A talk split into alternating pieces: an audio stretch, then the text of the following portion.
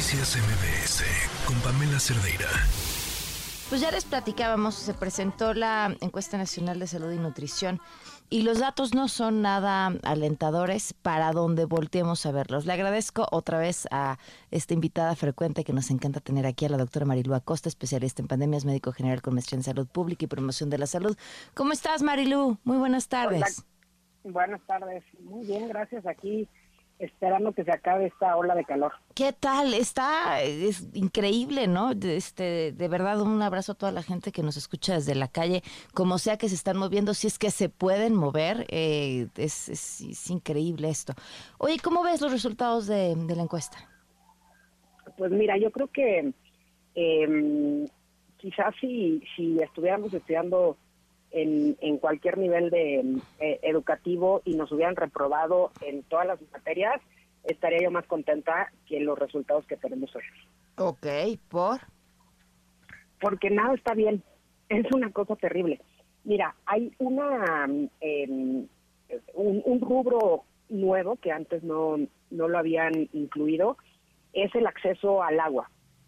Y ahorita que es súper importante por cuestiones de, del calor, el 31.5% de los hogares recibieron agua los siete días de la semana. Todos los demás, no. El 17.4% de los hogares mexicanos son los únicos que no tuvieron escasez durante los últimos 12 meses. O sea, estamos hablando de que algo que no solamente es un derecho humano, sino es además súper importante para miles de cosas de salud y de y de estar eh, bien en tu cuerpo, la gran mayoría, casi más del 80% de los hogares no tienen agua constantemente.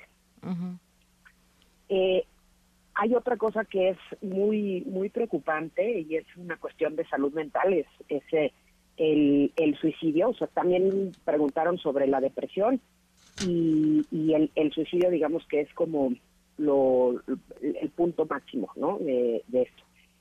En los adolescentes, el 7.8 reportó que rara vez o nunca había disfrutado de la vida. Y en los adultos, el 7.2, adultos mayores 8.8%, este, perdón, reportaron que en la última semana rara vez se habían sentido eh, que disfrutaban de la vida.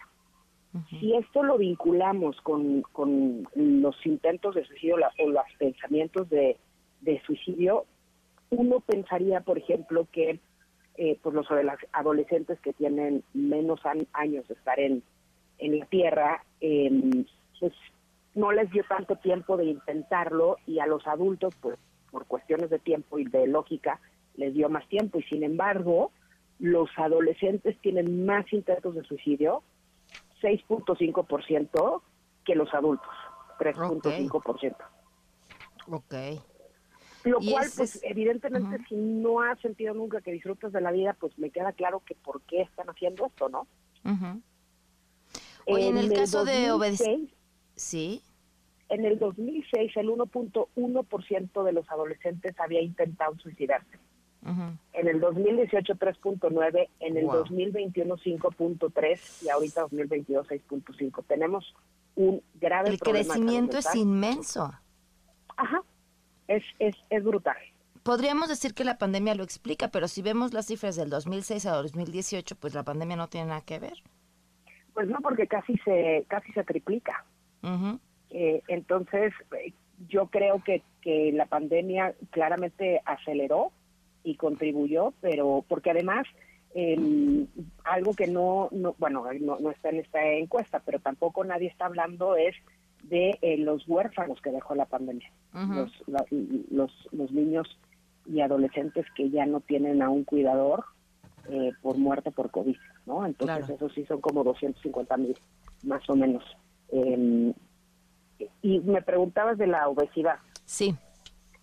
La obesidad, bueno, tiene muchos factores, ¿no? Este, es una cuestión de, de, de nutrición y, cuestiones emocionales y demás.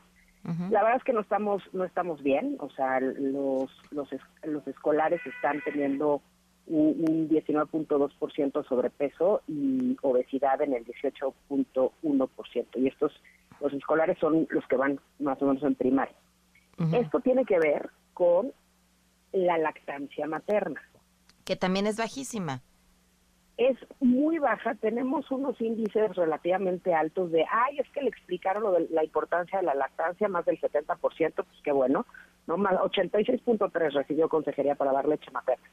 Pero solamente el 33% recibió los primeros seis meses de vida lactancia materna. Ok, es bajísimo. 27% no recibió lactancia materna los tres primeros días de vida y es bien importante porque se llama calostro a esa, a esa leche y es en donde vienen un montón de información para, para fortalecer el sistema inmunológico. Entonces, estamos quedándole a deber al, al, a, pues, a la población desde eh, la lactancia materna, ¿no? O sea, desde, desde, el, desde el inicio. Y lo que es interesante es que justamente una de las normas que se están pidiendo cancelar tiene que ver con eh, la lactancia, el cuidado de los niños, el eh, de los adolescentes, nutrición, o sea, todo ese rubro que en donde estamos súper mal y reprobadísimos desde el principio, las normas las están pidiendo desaparecer. Ok. Entonces, pues no, no, no tenemos ni siquiera el soporte, el soporte de las normas. Hay un, hay un cuate que se llama James Heckman, que fue premio Nobel de Economía en el 2000.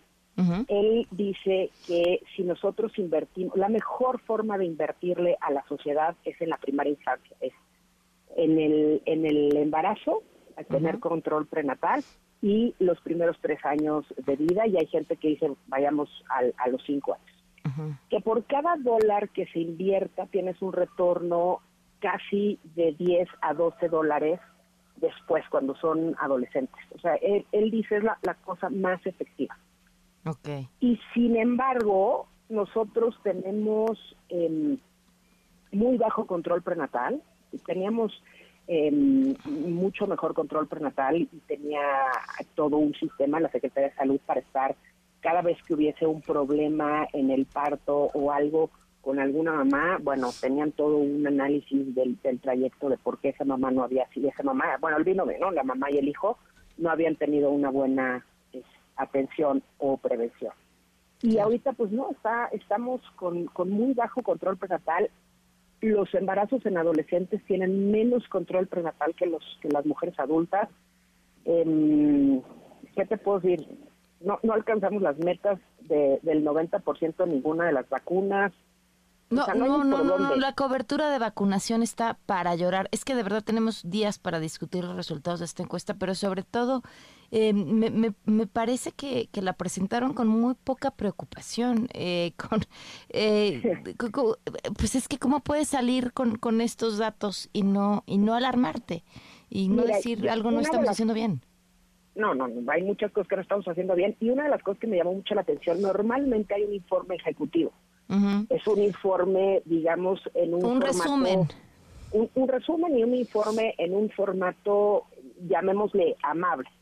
Hoy no hay. Todo el todos los informes están en formato de artículo para presentación en una revista indexada. Lo cual me parece, pues, qué bueno por ellos, ¿no? Y al final de cuentas, pues, se les, se les va añadiendo su, en su currículum que, que hicieron estos artículos pero no puede ser posible que una, una encuesta con esta importancia no tenga una forma sencilla de entender los resultados. Pues es que me parece que es intencional. A, ah, mí, a, mí, a mí fue lo que me pareció. O sea, cuando lo vi dije, híjole, requiere sí, sin duda, de una lectura mucho más profesional, pero, pero cuando alguien te dice algo para que no lo entiendas, tiene justamente toda la intención de que no lo entiendas. Y, los resultados que, que muestran es pues sí, ¿quién, ¿quién querría que entendieras eso, no? ¿Quién querría que eso estuviera claro? Nadie, nadie, porque además el 50% del gasto en salud es del bolsillo de las personas. O sea, sí, ese es otro dato. Eso, ese es, esos son los únicos ganadores en estos resultados, el sector privado. Sí, y, y no, porque al final de cuentas estas personas que de alguna manera están teniendo suficiente dinero, y cuando digo suficiente lo, lo pongo en entre comillas, pero está teniendo dinero para pagar una consulta en eh, con el médico, la farmacia o con el hospital privado, lo que sea, al final de cuentas están están enfermos, o sea, no nadie los está cachando realmente para hacer una recuperación, para hacer una prevención adecuada y al final pues rebota en su en su capacidad de, trabajar y de y de ser eficiente y de o sea, estamos escupiéndole al cielo. Así es. Bueno, pues muchísimas gracias, Marilu. Sigamos platicando y te mando un fuerte abrazo. Igualmente, gracias. Noticias MBS con Pamela Cerdeira.